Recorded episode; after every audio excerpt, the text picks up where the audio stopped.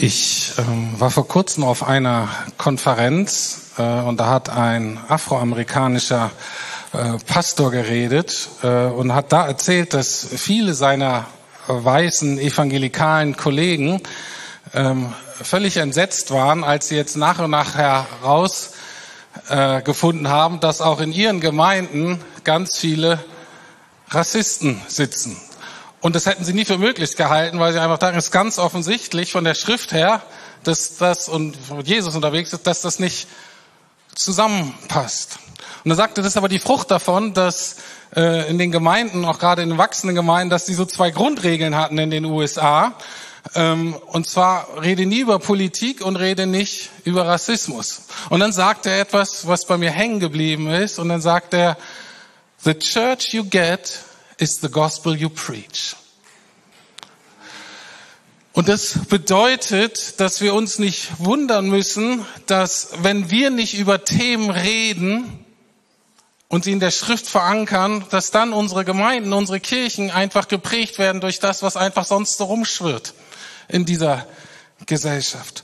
Und das wollen wir uns zu Herzen nehmen und äh, wollen ab jetzt und auch im nächsten Jahr immer mal wieder ähm, sonntags, ähm, aber auch nicht nur sonntags, sondern auch ähm, unter der Woche ähm, einfach predigen und lehren und diskutieren mit euch über, über wirklich kontroverse Themen, die, die schwierig sind und wo wir vielleicht zu lange nicht drüber geredet haben, die aber einfach wichtig sind, die biblisch zu verankern. Wie zum Beispiel Thema Machtmissbrauch in Gemeinden Ne? Oder wie ist es mit Mann und Frau? Gibt es das eigentlich noch oder sollten wir das Konzept irgendwie aufgeben? Ganze große Thema Sexualethik, vielleicht aber so schwierige Sachen wie Verhältnis von Christ und Staat und wann hört eine Loyalität dem Staat gegenüber auf, sind ja alles Themen, da mussten wir uns jahrzehntelang gar keine Gedanken mehr drum machen, zumindest nicht im Westen. Jetzt aber vielleicht langsam wieder.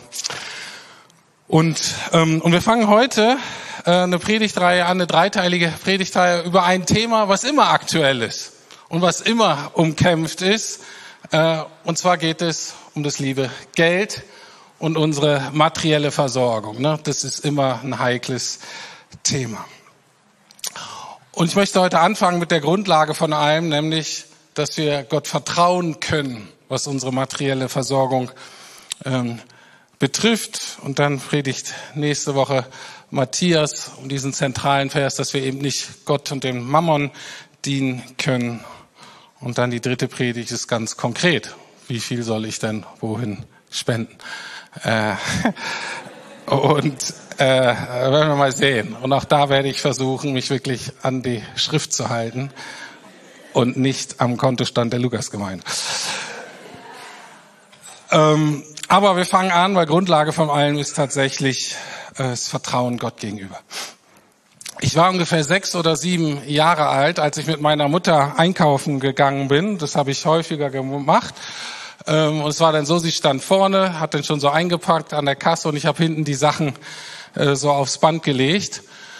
Äh, und ich erinnere mich an einmal, aber es war nicht das einzige Mal, es ist ein paar Mal vorgekommen, dass die Frau an der Kasse den Betrag genannt hat, meine Mutter ans Portemonnaie guckte und sagte, oh, das reicht heute leider nicht. Und dann hat sie gesagt, Rüdiger, könntest du, und dann hat sie so geguckt, welche Sachen heute nicht ganz so dringend waren. Und dann hat sie mich gebeten, die Sachen wieder zurückzubringen ins Regal. Das war die Zeiten, wo man noch nicht mit Karte bezahlen konnte, wo man nicht einfach sein Konto überziehen konnte, sondern es tatsächlich so, wenn man das Geld nicht hatte, konnte man es nicht ausgeben. Und wir waren auch so, wir sind einfach groß geworden. Mein Vater war Alleinverdiener, wir waren fünf Kinder. Und ganz oft war es nicht nur so, dass meine Mutter das Geld einfach zu Hause vergessen hatte und deswegen kein Geld hatte, sondern die hatte dann einfach.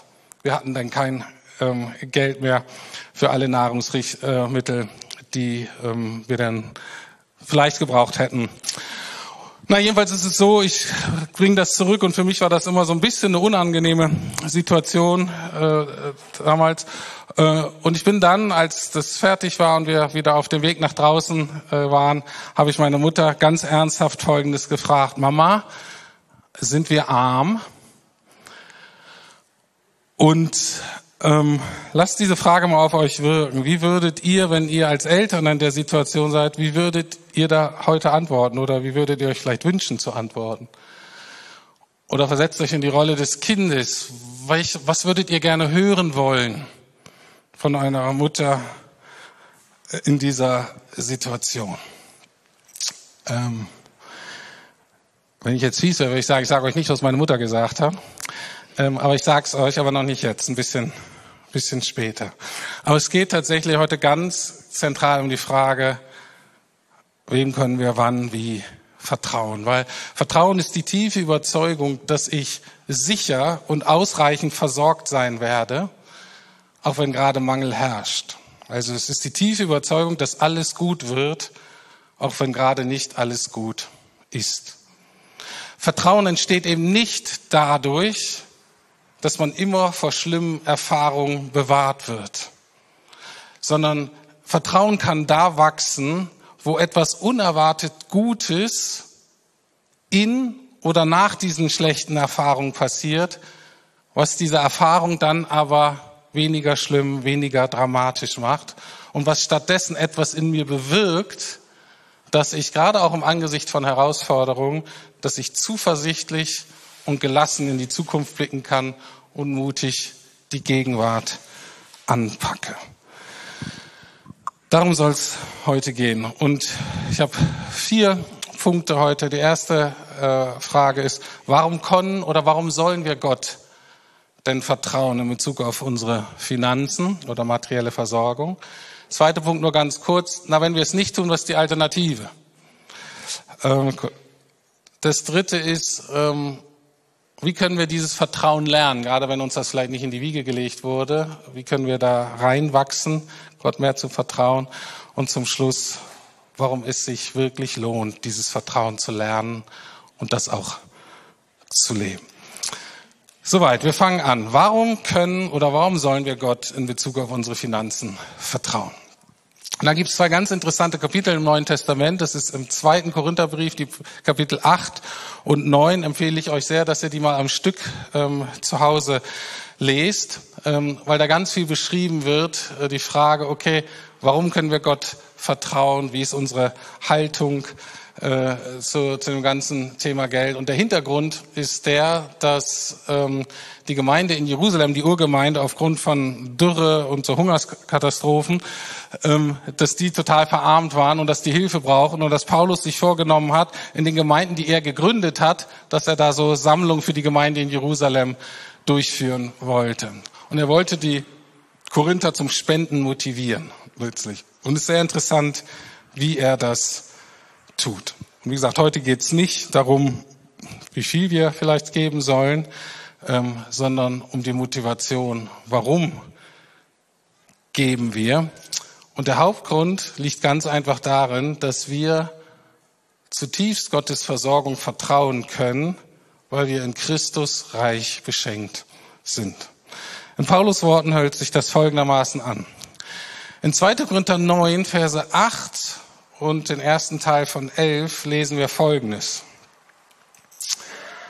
Gott wird euch großzügig, kann das Wort noch besser mit überreich äh, übersetzen, Gott wird euch großzügig oder überreich mit allem versorgen, was ihr braucht. Ihr werdet haben, was ihr braucht und ihr werdet sogar noch etwas übrig behalten, das ihr mit anderen teilen könnt. Er wird euch in jeder Hinsicht so reich beschenken, dass ihr jederzeit großzügig und uneigennützig geben könnt. Wenn wir das mal auf uns wirken lassen, dann müssen zumindest wir als Deutsche schon mal zwei Dinge vielleicht mal erfahren und uns wirken lassen, dass bei Gott selbst und dann auch wenn wir mit ihm verbunden sind, herrscht keine Mangelmentalität. Ist ihm völlig fremd. Geht gar nicht von seinem Wesen her. Und das Zweite ist auch gerade für uns Deutsche, wenn wir das verinnerlichen, dann brauchen wir keine Angst mehr zu haben, zu kurz zu kommen. Wenn das stimmt, was wir da gelesen haben. Wir sind überreich. Hm? Und deswegen können und dürfen wir auch abgeben. So, das sind natürlich ähm, schöne Worte, sind auch nette Wahrheiten. Aber was bedeutet das jetzt ganz praktisch? Zum Beispiel an der Kasse, wo ich mit meiner Mutter stand, wo nun ganz offensichtlich gerade kein Geld da war, sondern Geldmangel herrschte. Was bedeutet diese Wahrheit dann ganz konkret? Also, ist wieder diese Situation. Ich frage meine Mutter, ein bisschen bedröppelt, ähm, Mama, ähm, sind wir eigentlich arm? Und dann antwortet sie Folgendes. Ähm, und zwar antwortet sie so, dass ich ihr geglaubt habe. Kinder merken absolut, ob was Eltern sagen, ob die das wirklich glauben, ob die dahinter stehen oder ob das fromme Sprüche sind, ähm, ob das irgendwie eine Richtigkeit ist, die aber selber nicht von denen gelebt wird. Und das, was meine Mutter mir hier gesagt hat, hat sie wirklich überzeugend gesagt. Und ich habe gesagt, ich habe ihr das geglaubt und es stimmte tatsächlich. Sie antwortete folgendermaßen. Sie sagte, wir haben zwar nicht viel Geld, aber wir sind nicht arm. Und dann sagte sie, ich bin die reichste Frau der Welt, weil ich dich habe und deine Geschwister. Und in diesem Satz sind ein paar grundlegende Dinge in meinem Leben geschehen, von denen ich bis heute zehre. Das Erste, was ich verstanden habe, ist, wir sind nicht glücklich, weil wir viel Besitz haben, sondern weil wir einander haben. Und meine Mutter hat mir glaubhaft versichert, als überzeugte Christin, ich versinke hier nicht in Scham im Supermarkt, obwohl die Situation vielleicht ein bisschen peinlich ist, weil ich weiß, dass ich einen größeren Schatz habe als das, was in meinem Portemonnaie ist oder nicht da ist. Und ich habe als Kind verstanden, ich bin geliebt, weil ich ihr Kind bin. Und das ist meine Identität und diese Identität gibt mir Sicherheit und die gibt mir Kraft auch in schwierigen Lebenssituationen. Und ich habe verstanden, das kann mir nicht genommen werden. Das steht irgendwie fest. Und das ist so eine Grundlage in Bezug auf Vertrauen auf Finanzen. Ich habe verstanden und meine Mutter hat das immer gelebt, immer zu, Status und Besitz und Geld, das kann wechseln, das kann dir genommen werden. Da gibt es alle möglichen Mechanismen und dann ist das weg. Ähm, ich habe mittlerweile auch gelernt, dass Geld ein sehr nützliches Zahlungsmittel ist, ähm, äh, dass man es auch nicht verteufeln sollte oder an sich schlecht ist. Es ist nützlich. Äh, man kann damit viele gute Dinge machen, wie zum Beispiel Lebensmittel kaufen ähm, oder ins Reich Gottes investieren. Aber was ich verstanden habe in dem Moment ist, ich darf dem nie vertrauen. Mein Vertrauen sollte ich nur auf verlässliche Personen setzen, die mich lieben zwar beide, verlässliche Personen, die mich lieben. Gehen wir zurück zu dem, was Paulus gesagt hat. Gott nicht fürs Geld zu vertrauen heißt, Gottes Liebe und Fürsorge, Gottes liebende Vater und Elterschaft nicht verinnerlicht zu haben. Manche sitzen jetzt vielleicht hier und denken, na, hätte ich so eine Mutter gehabt wie du, dann wäre das für mich leichter. Das stimmt. Meine Mutter ist auch cool, hat mir da viel mitgegeben. Aber ich glaube nicht, dass ihr wirklich behaupten wollt, dass meine Mutter liebevoller und vertrauenswürdiger wäre als Gott, oder? Und mit Gott haben wir, wenn wir Christen sind, tatsächlich einen Vater, die einfach noch viel umfänglicher, liebevoller, treuer ähm, mit mir unterwegs ist, mich liebt, als meine Mutter das je konnte.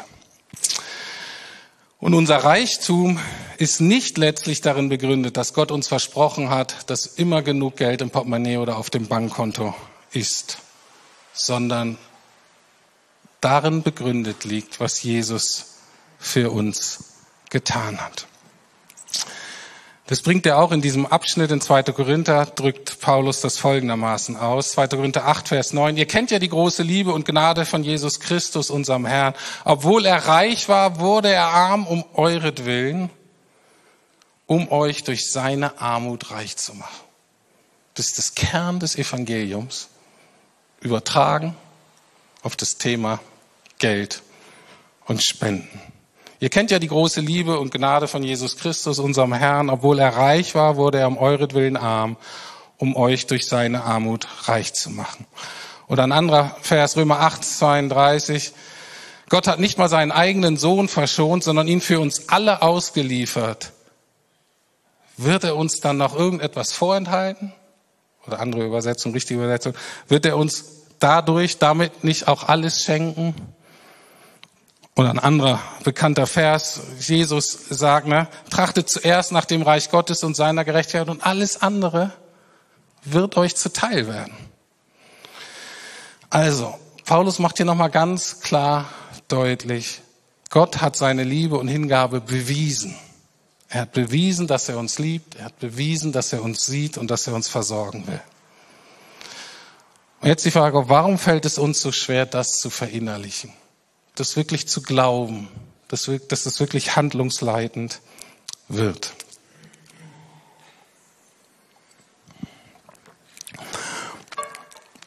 Und da kommen wir zu der anderen Frage, denn zu der Alternative.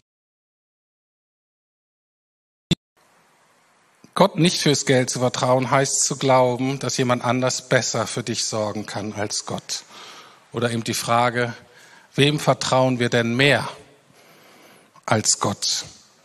Und da gibt's quasi drei Möglichkeiten in der Regel. Entweder dir selbst, ich kriege das selber hin, der Self-Made Man. Oder in traditionellen Kulturen ist es die Familie. Oder in Deutschland und in anderen ähnlichen Kulturen ist es oft der Staat, Papa Staat, dem ich vertraue. Vertrauen ist letztlich immer die Frage, nach unserem Götzen, nach unserem Ersatzgott und damit ein Kampf um unser Herz. Und genau darüber wird Matthias nächste Woche predigen. Weil es wichtig ist, kriegt es eine eigene Predigt. Ähm, aber es ist ganz deutlich, du kannst nicht Gott und dem Mammon dienen. Das müssten wir jetzt eigentlich ausführen. Ähm, nächste Woche hört ihr mehr dazu. Und ich werde jetzt ähm, praktisch in den dritten Teil gehen und zu sagen, okay, wenn uns das nicht in die Wiege gelegt wurde, was können wir aktiv tun, damit wir lernen, Gott mehr zu vertrauen?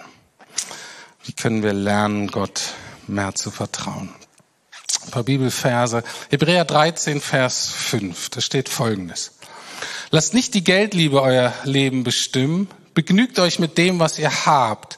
Denn Gott hat gesagt, nie werde ich dich aufgeben, niemals dich im Stich lassen. Also diesen zweiten Teil, der müsste uns jetzt bekannt vorkommen. Das ist nämlich die gleiche Aussage wie in 2. Korinther 9, Vers 8. Gott hat zugesichert, nie werde ich dich aufgeben, niemals dich im Stich lassen. Kann er gar nicht. Als liebender Vater ist ihm das völlig fremd, er könnte das nicht.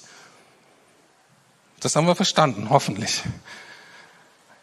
Das Problem ist mit dem ersten Teil des Verses, äh, und da dürfen wir nicht drüber einfach drüber lesen. Lasst nicht die Geldliebe euer Leben bestimmen, begnügt euch mit dem, was ihr habt. Das Problem ist nämlich, dass wir in einer Kultur leben, wo große Teile der Wirtschaft darauf basieren, uns einzureden, dass wir eben nicht genug haben, sondern dass wir mehr und anderes brauchen, um Punkt, Punkt, Punkt zu werden. Glücklicher zu werden, erfolgreicher zu werden, männlicher zu werden, weiblicher zu werden, keine Ahnung, was man noch alles werden kann mit den Produkten die man da kaufen kann. Anders ausgedrückt, die Werbung und die durch das Internet einfach nochmal ähm, präsenter wurde, die Werbung fördert konsequent und systematisch Habgier und Geiz. Und es wirkt auf uns alle. Und Gott lässt keinerlei Zweifel darüber aufkommen, was er über diese beiden denkt. Kolosser 3, Vers 5 steht, tötet daher, was in den verschiedenen Bereichen eures Lebens noch zu dieser Welt gehört. Gibt es nochmal so Listen im Neuen Testament. Hier ist jetzt eine davon. Sexuelle Unmoral, Schamlosigkeit, ungezügelte Leidenschaft, böses Verlangen. Reden wir ein anderes Mal drüber. Heute geht's um das Letzte hier. Und die Habgier, weil die Habgier ist nichts anderes als Götzendienst. Gier, Habgier, Lust immer mehr zu haben, mehr als wir brauchen, ist dieser Götzendienst, ist das Thema Mammern. Und die Frage ist für uns ganz praktisch, wen fütterst du und wen lässt du verhungern? Fütterst du dein Gottvertrauen oder fütterst du Geiz und Gier? Das Wort Geiz ist im Deutschen so ein bisschen mit Sparsamkeit assoziiert. Ne, wir Deutschen, glaube ich, schätzen so ein bisschen, dass Leute ihr Leben unter Kontrolle haben. und jemand geizig ist, hat er seine Finanzen im Blick und beisammen. Und das finden wir auch eigentlich gar nicht so ganz schlecht. Ähm, oder manche zumindest. In der Bibel ist es anders. Sparsamkeit ist zwar auch wichtig, aber es ist verbunden mit Vertrauen. Geiz hingegen ist in der Schrift nie positiv, nie positiv erwähnt, weil das immer gleichbedeutend ist mit Gier. Die andere Seite. Im, Hebrä äh, Im griechischen Neuen Testament ist es das gleiche Wort. Das ist praktisch zwei Seiten einer Medaille. So, und jetzt stehen wir als Kinder Gottes in folgender Situation. Auf der einen Seite sind wir überreich, überfließend beschenkt. Aber wenn wir nicht aufpassen, kreieren wir immer wieder Mangel in uns. Und jetzt, und es ist auch relativ schwierig, das von außen zu beachten. Ich kann nicht sagen, ah, bei dem ist bestimmt Geiz oder Gier. Man sieht das von außen nicht unbedingt, weil es erstmal unabhängig ist von dem aktuellen Besitz, den Leute haben. Und deswegen muss sich jeder selber fragen, welche Macht diese Liebe zum Geld hat paar Fragen, die dir vielleicht auf die Spur helfen können. Na, welche Zeitschriften schaust du dir an? Gehört Shopping zu deinen Hobbys? Dann bist du gefährdet. Wie oft tümmelst du dich auf eBay oder Amazon rum, um einfach mal zu schauen, was da geht? Oder durch den Mediamarkt schlendern oder den Apple Store? Lautet dein Gebet, wenn du ehrlich bist, vielleicht so, lieber Gott, ich gebe dir mein ganzes Leben und ich tue auch wirklich alles, was du willst, vorausgesetzt, dein Plan für mein Leben beinhaltet ein eigenes Haus mit Garten oder eine schöne Altbauwohnung und eine sichere Rente. Wir machen so unbewusst Deals mit Gott. Und all das, um das zu kriegen, um das erfüllen zu können, brauchen wir Geld. Und wenn wir nicht aufpassen, fördern wir so ständig und permanent die Liebe zum Geld.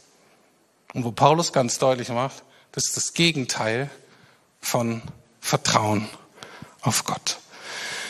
Das ist das Gegenteil davon, sich mit dem zufrieden zu geben, was man hat. Anders ausgedrückt, wir sind alle aufgefordert, nach meiner Überzeugung, nach dem Neuen Testament, bewusst einen einfachen Lebensstil einzutrainieren. Weil es ganz klar, du kannst nicht Gott und Mammon dienen und aufs Thema angewendet, du kannst nicht lernen, Gott zu vertrauen und gleichzeitig Geldliebe zu fördern. Das geht nicht. Du kannst nicht Mammon füttern und äh, füttern. Hier fütterst du und auf der anderen Seite hoffst du, dass dein Gottvertrauen wächst und gedeiht. Das geht nicht. Du musst da investieren, wo du Wachstum haben willst und das andere darfst du keine Ressourcen mehr zur Verfügung stellen. Und dazu gehört, trainiere einen einfachen Lebensstil. Und das bedeutet für uns alle, trainiere Verzicht und trainiere Dankbarkeit. Und das, auch das ist unabhängig davon, wie viel Geld wir haben. Meine Frau und ich waren ähm, fünf Jahre ähm, in England, da haben wir auch unsere äh, Kinder gekriegt und haben in so einem Glaubenswerk als Missionare gelebt. Und die einzige Fundraising-Aktion, die es gab, war das Gebetstreffen Montagmorgens als Gemeinschaft. Wir haben keine Spendenaufrufe, wir hatten keine Newsletter, nichts. Wir hatten nur Fundraising über Gebet, eine klassische Glaubensmission. Und es war total interessant, so zu leben, weil erstens, wir hatten wirklich ziemlich wenig im Vergleich zu anderen. Ne? Urlaub war nicht dran zu denken, immer bei den Eltern. Neue Sachen war nicht dran zu denken, alles Secondhand zum Beispiel. Wir hatten zwar ein Auto, aber es war klar, wenn das Auto kaputt geht, wir könnten uns nie ein Auto leisten. Wenn es keiner ein Auto gibt oder so, haben wir kein Auto. Das war so unsere Lebensrealität. Und dennoch war das total faszinierend zu merken, dass Gott treu ist und mit allem versorgt, was wir als Familie gebraucht haben. Überreich. Wir haben keinen Mangel gelitten. Gott hat das ganz oft gezeigt. Aber wenn man nicht aufpasst, wenn ich nicht aufgepasst habe, habe ich den Mangel selber kreiert in mir.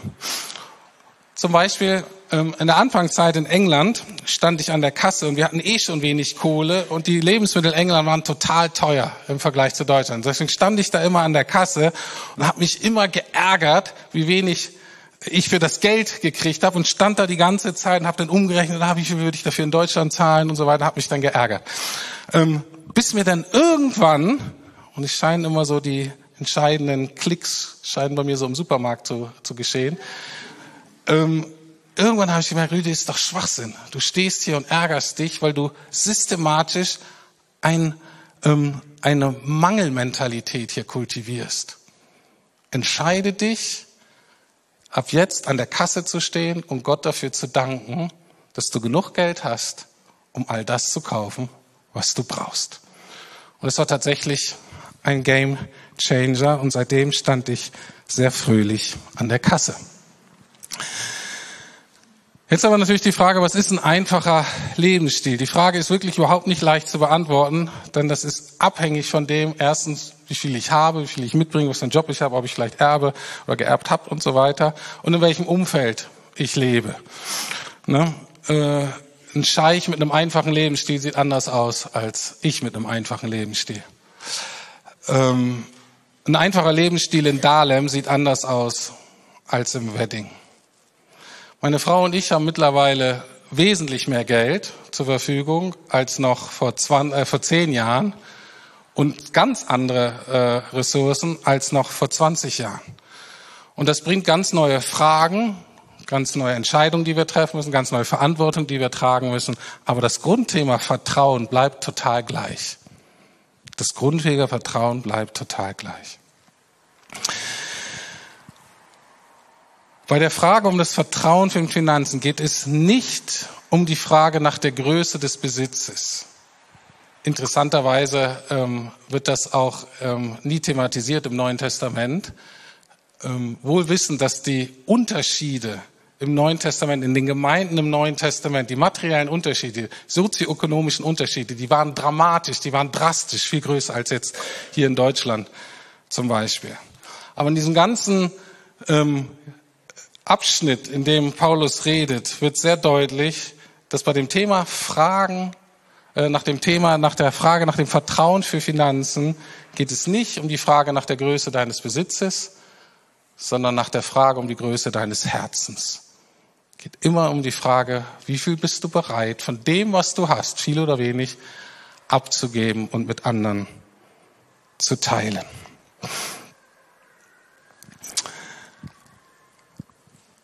Wir sind immer noch bei dem, wie lerne ich das Vertrauen, dass das Vertrauen wächst. Also, die erste Entscheidung ist, dass ich Mammon nicht mehr fütter und dass ich lerne, bescheidener zu leben, disziplinierter vielleicht auch und dass ich Dankbarkeit einübe für das, was ich habe. Das ist die erste Grundlage. Gibt noch ein paar weitere, die ich jetzt nur kurz erwähnen kann.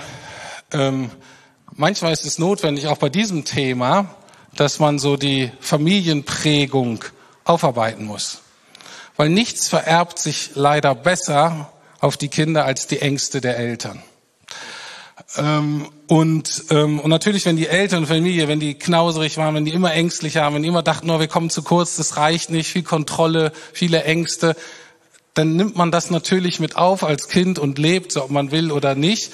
Und das ist dann im Gegensatz zu dem, wo wir eigentlich als Nachfolger Jesu leben wollen und dürfen.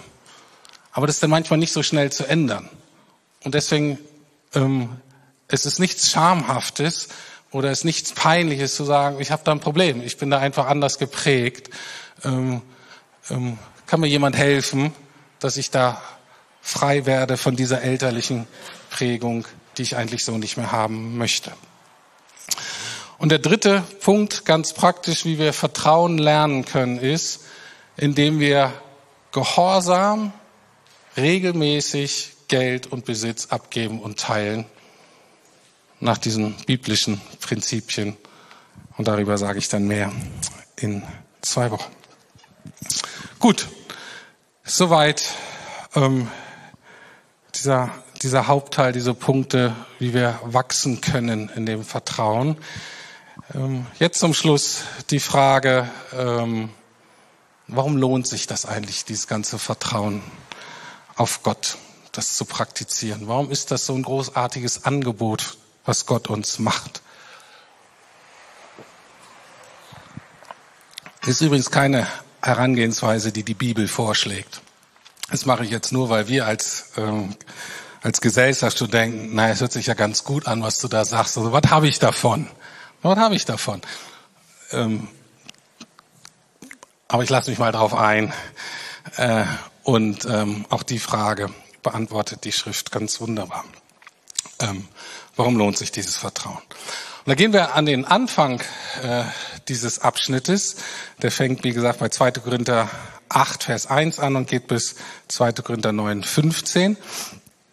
Und hier ganz am Anfang lesen wir Folgendes. Wir möchten euch nun, liebe Geschwister, von der besonderen Gnade berichten, die Gott den Gemeinden in Mazedonien geschenkt hat. Die Nöte, die sie durchmachten, bedeuteten eine große Bewährungsprobe für sie und trotzdem waren die Gläubigen von einer unbeschreiblichen Freude erfüllt. Ihre Freude war so groß, dass daraus trotz bitterster Armut eine überaus reiche Freigebigkeit entstand. Und was Paulus von ganz Anfang an klar macht, ist keine manipulative Kollektenpredigt, sondern was er sagt, der Umgang mit Finanzen ist ein Thema der Gnade. Bei dem Thema Umgang mit Finanzen geht es letztlich um die praktische Auswirkung der Gnade Gottes. Und wenn wir dieses Vertrauen leben, hat das mindestens zwei ganz große, wunderbare Vorteile, wenn, als wenn wir nicht so leben würden. Das erste, wie hier die Mazedonier, wir können erfahren, dass in notvollen Situationen, dass wir die wirklich gut überstehen können, weil Gott wirklich treu ist, weil er sich kümmert weil wir deswegen auch nicht immer uns selber um alles kümmern, dass wir Kontrolle abgeben können. Die Logik ist ganz einfach im Neuen Testament. Wenn unser Leben Gott gehört, wenn wir sagen, Jesus, ich gebe dir mein ganzes Leben, mein ganzes Leben gehört dir, dann muss uns auch klar sein, dass das jeden Cent und alles, was wir praktisch besitzen, dass das dazugehört. Und die meisten von euch werden unruhig bei diesem Gedanken, weil denken, uh, Gott nimmt mir was weg. Im Grunde ist es aber ein fantastisches ähm, Angebot. Das bedeutet nämlich auch, dass wenn das sein Besitz ist, dann kann er sich darum auch kümmern. Und ich selber hatte vor ein paar Jahren eine ähm, Erfahrung, ähm, die mir geholfen hat, wieder so ein bisschen zurückzukommen zu dieser Vertrauenshaltung, die ich in der Mission hatte.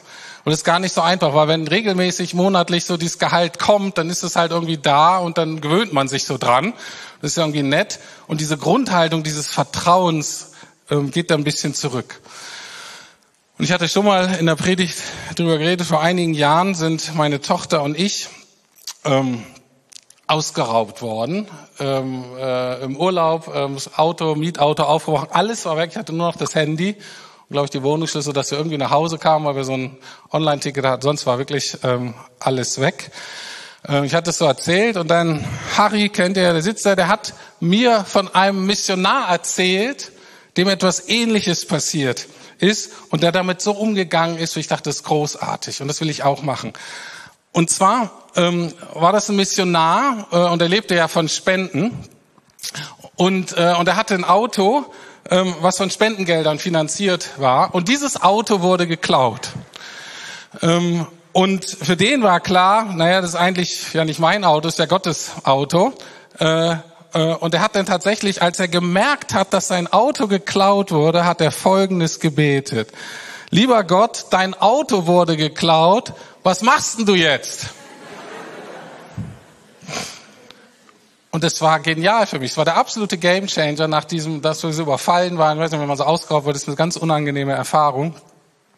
Und ich habe dann dieses Gebet äh, genauso an Gott gebeten und gesagt, lieber Papa im Himmel, du siehst, deine Kinder wurden ausgeraubt. Was tust du jetzt? Und diese Erleichterung zu wissen, ich muss mich da jetzt nicht selber drum kümmern, muss ich gucken, ah, nächstes Mal passe ich besser auf und wie konnte mir das nur geschehen und hätten wir doch und diese ganze Selbstanklage und so. Einfach mal diese Last abzugeben und zu wissen, da ist ein liebender Vater und sagt, ja, meine Kinder sind beklaut worden, ich bin beklaut worden und ich kümmere mich. Und ähm, wie Gott denn geantwortet hat, dieses Gerät war, äh, dieses Gebet, war völlig anders, als ich gedacht habe. Und zwar, ich habe mich im, äh, äh, im Tennisverein mit ähm, einem äh, Mannschaftskameraden angefreundet, der ein absoluter Finanzexperte ist in vielen Dingen. Und der, seitdem kümmert er sich um unsere privaten Finanzen, macht er so nebenbei. Und seitdem sind wir besser aufgestellt denn je. Äh, weil das nämlich nicht unsere Expertise ist. Äh, und so hat Gott geantwortet. Er hat sich gekümmert und hat gesagt, ja, dieses Gebet beantworte ich. Und diese Erfahrung führt, diese Erfahrung der Treue Gottes, dass er einen ganz persönlich sieht und wirklich kümmert, führt dann genau wie den, bei, bei den Mazedoniern damals, so auch bei uns, zu einer ganz tiefen, echten Freude, die ein niemand nehmen kann. Praktisches Beispiel. Ihr wisst ja, dass ich vor meiner Auszeit, oder manche von euch wissen, habe ich netterweise von der Gemeinde so ein Jobrad gekriegt, so ein E-Bike zur Verfügung gestellt gekriegt. Und da habe ich mich natürlich drüber gefreut.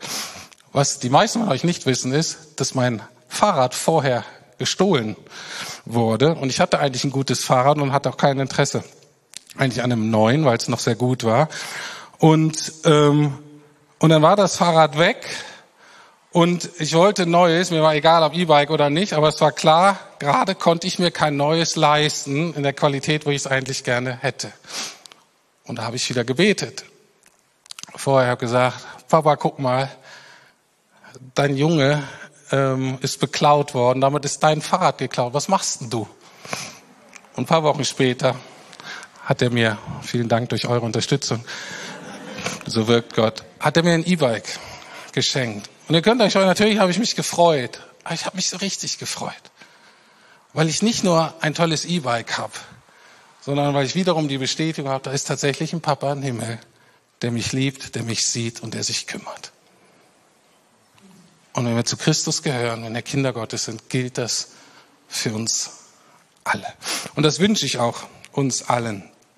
Dieses Vertrauen, diesen Beistand in der Not, diese Freude. Und ich hoffe dann, dass es bei dir und mir dann auch zu der Freigebigkeit führt, die Gott in Christus uns gegenüber gezeigt hat. Wie gesagt, darüber mehr in zwei Wochen. Ich komme jetzt nochmal zum Schluss und ich möchte genauso schließen, wie Paulus schließt. Weil das ist nämlich so schön, ich habe ja gezeigt, der Anfang dieser Passage fängt an, dass Paulus uns daran erinnert, wenn es ums Geld gehen geht, geht es letztlich nur um die praktische Auswirkung der Gnaden es geht um Evangelium. Und genauso endet er. Fast so ein bisschen random. Der redet dann so über Geben und wie es organisiert wird und dann endet er diesen Abschnitt folgendermaßen. Dank sei Gott für das unbeschreiblich große Geschenk, das er uns gemacht hat. Oder anders also, Gott sei Dank für seine unaussprechliche Gabe. Und man denkt vom Kontext ein bisschen, was meint er denn jetzt? Kriegen die auf einmal jetzt irgendwie eine Überweisung aufs Bankkonto, kommt, finden die einen Klumpen Gold, was ist da eigentlich? Und dann ganz offensichtlich schließt er den Kreis. Er beginnt mit Gnade und Evangelium und er endet mit Gnade und Evangelium. Was ist diese unaussprechliche Gabe? Natürlich ist es Jesus. Sein Leben, sein Tod und seine Auferstehung und all das, was das für uns bedeutet. Denn ihr kennt die Gnade unseres Herrn Jesus Christus, dass er, da er reich war, um euretwillen arm wurde, damit ihr durch seine Armut reich würdet. Der wird arm, verlässt die Herrlichkeit und wir bekommen Anteil an seinem ewigen, göttlichen Leben. Amen. Ich möchte jetzt noch beten, danach steigen wir äh, gleich ähm, ein in das Abschlusslied. Ihr könnt schon aufstehen und während des ähm, Abschlussliedes ähm, sammeln wir so die Kollekte ein zur Finanzierung der Gemeinde. Natürlich völlig freiwillig, wenn ihr geben wollt. Vielen, vielen Dank. Wenn nicht, dann auch vielen Dank. Lieber Herr, ich danke dir von ganzem Herzen, dass du so vertrauenswürdig bist. Und ich danke dir für meine Mama, die mir schon so viel beigebracht hat über dich. und die dich gerade auch in diesem Ding des Vertrauens dich so gut repräsentiert hat. Und als ich dich dann später im Leben kennengelernt habe, mit deiner großen Liebe, mit deiner Treue, mit deiner Hingabe, dann habe ich das wiedererkannt. Ach, das ist ja wie bei Mama. Nur noch besser, nur noch größer, nur noch zuverlässiger, noch schöner, noch umfassender. Lieber Papa im Himmel, ich danke dir so sehr für deine Liebe. Ich danke dir, dass du uns wirklich liebst, dass du uns siehst, dass du dich wirklich kümmerst.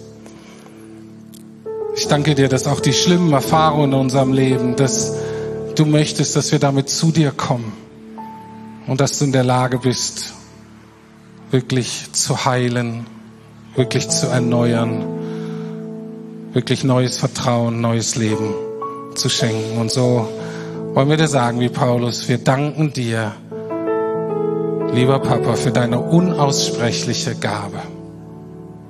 Wir danken dir von ganzem, ganzem Herzen, was du uns in Jesus geschenkt hast. Wir wollen dir sagen, wir wissen, wir sind die allerreichsten Menschen auf der ganzen Welt. Völlig unabhängig vom Kontostand, völlig unabhängig vom Besitz. Wir danken dir, dass wir so reich beschenkt sind. Wir lieben dich. Amen.